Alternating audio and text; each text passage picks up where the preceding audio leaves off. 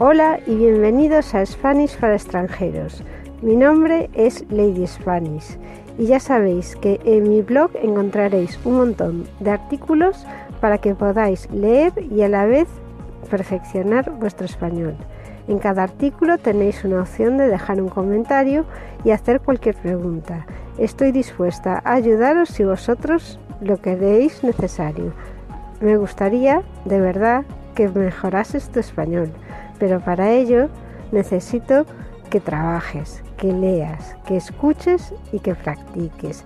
La práctica es eh, lo, que necesitas para perfeccionar. En el, blog hay un montón de, categorías con distintos temas. Elige el que más te gusta y si ves que no hay ninguno que se adapte a tus gustos, puedes solicitarlo. tal vez a mí me apetezca también hablar de eso que te apetece a ti. Bueno, pues hoy os voy a hablar de esquí. Para mí es uno de los temas que más me apasiona. Me encanta esquiar.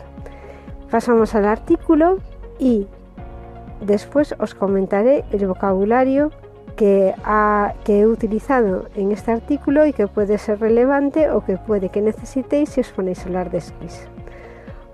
Hoy os voy a hablar de dos trucos en español para saber usar los bastones. Adelante. Hola a todos los extranjeros con ganas de aprender español y a los que les gusta esquiar. Hoy voy a contar en español dos cosas muy importantes que debéis saber para usar correctamente los bastones de esquí. Poles en inglés. Bastones, palos. En la foto veis unos bastones con unos guantes. Los bastones de esquí, también conocidos como palos. Me encanta esquiar. Ahora mismo, es decir, actualmente, esquío bastante bien, pero al principio no usaba los bastones. Antes, para mí, los bastones o palos estaban nada más que para mantenerme quieta en la cola del remonte. Remonte o arrastre puede ser un telesilla, una percha o una cinta. Mi nivel de esquí mejoró muchísimo cuando un profesor me enseñó su utilidad y cómo usarlos. Te cuento la teoría para usar correctamente los bastones cuando esquías. Primero, pincha con el bastón delante de ti siempre. Anticípate y mira en donde quieres girar. Piensa que el bastón será el eje de tu giro. El bastón funciona igual que cuando metes un remo en el agua. Vas en un barco y metes un remo, vas en una lancha o en una piragua y metes un remo en el agua. Visualiza cómo se mueve la lancha. La lancha gira. Cuando metes el remo, gira. Remo el remo hace de eje en el agua para cambiar la dirección de las balsas, de las lanchas. Aprovecha que estás usando los bastones para pensar en la postura del cuerpo. Flexiona las piernas antes del giro. Este es el segundo punto que os quiero decir que es muy importante para usar los bastones y esquiar bien. Flexiona las piernas antes de pinchar el bastón en la nieve. Flexiona antes del giro y elévate después. Levántate cuando lo estés clavando. Lo demás es pura física. Observarás cómo tu cuerpo gira sin apenas esfuerzo. Acaba el giro pensando ya en dónde vas a hacer el siguiente. Fíjate en la postura del esquiador de la foto. Manos y brazos delante del cuerpo, el cuerpo flexionado, los bastones delante, el tronco mirando hacia, adelante, mirando siempre hacia la pendiente. Otra cosa importante es el punto 3, los brazos siempre delante del cuerpo y mirando hacia abajo. Un truco para que te dé tiempo a hacer el movimiento, giro, flexionarte, levantarte, clavar el esquí, es llevar siempre los brazos delante del cuerpo como si fueses conduciendo una moto. No tengas miedo a la pendiente. Tu cuerpo superior debe ir siempre hacia la pendiente, los hombros siempre mirando, los dos, hacia la pendiente. No tengas miedo a llevar el cuerpo mirando hacia abajo.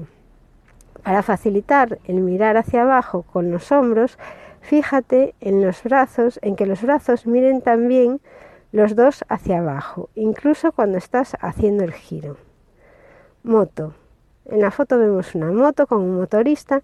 Mira cómo llevas los brazos en una moto cuando conduces. Una vez seas capaz de transformar esta información técnica a la práctica, tu nivel de esquí mejorará enormemente. He puesto varias fotos en el blog, que si queréis ir al artículo ya sabéis, spanishparaextranjeros.com, y aparece una chica con unos bastones mal colocados. Esta chica va mal, casi no va flexionada y los bastones los lleva muy hacia atrás. Por otro lado, pongo otra foto donde hay un chico o una chica, no lo sé muy bien, que lleva los bastones bien colocados. Mira cómo lleva los brazos hacia adelante y los hombros mirando a la pendiente. Y hay una foto, la siguiente es una foto de un niño que está bien, porque el niño en la foto ya está preparado para eh, clavar el bastón. Se ve que lleva un brazo delante para clavar el bastón. Lo que pasa es que está mal porque el otro brazo lo ha echado hacia atrás. Cuando echáis el, el otro brazo hacia atrás, cuando los hombros no van directamente mirando a la pendiente, el cuerpo gira, con lo cual acabaréis con el culo hacia la pendiente y os caeréis porque eh, os guiáis hacia atrás muy bien o si no, al final pegáis un giro de 90 grados y quedáis mal colocados. Por eso es tan importante llevar los hombros hacia adelante.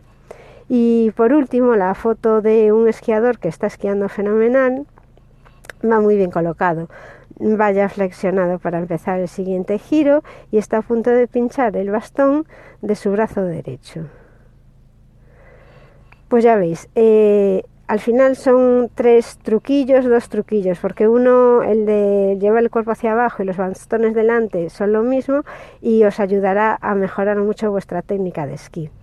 Aparte, como vosotros lo que queréis es mejorar también vuestro español, aquí ya habéis visto varias palabras de vocabulario, que ha sido bastón, que ha sido palos, que es lo mismo, pinchar es clavar el, bastón en la nieve, Flexionar es doblar las piernas, elevarte y levantarte es elevar el cuerpo, levantar el cuerpo y volver a bajarlo, lo vuelves a flexionar.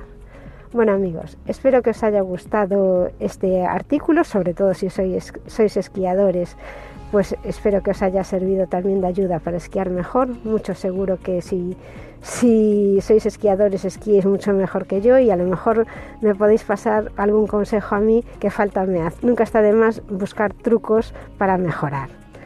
Bueno, gracias por escucharme, gracias por leerme. Suscríbete si no quieres perderte ningún artículo. Mi nombre es Lady Spanish.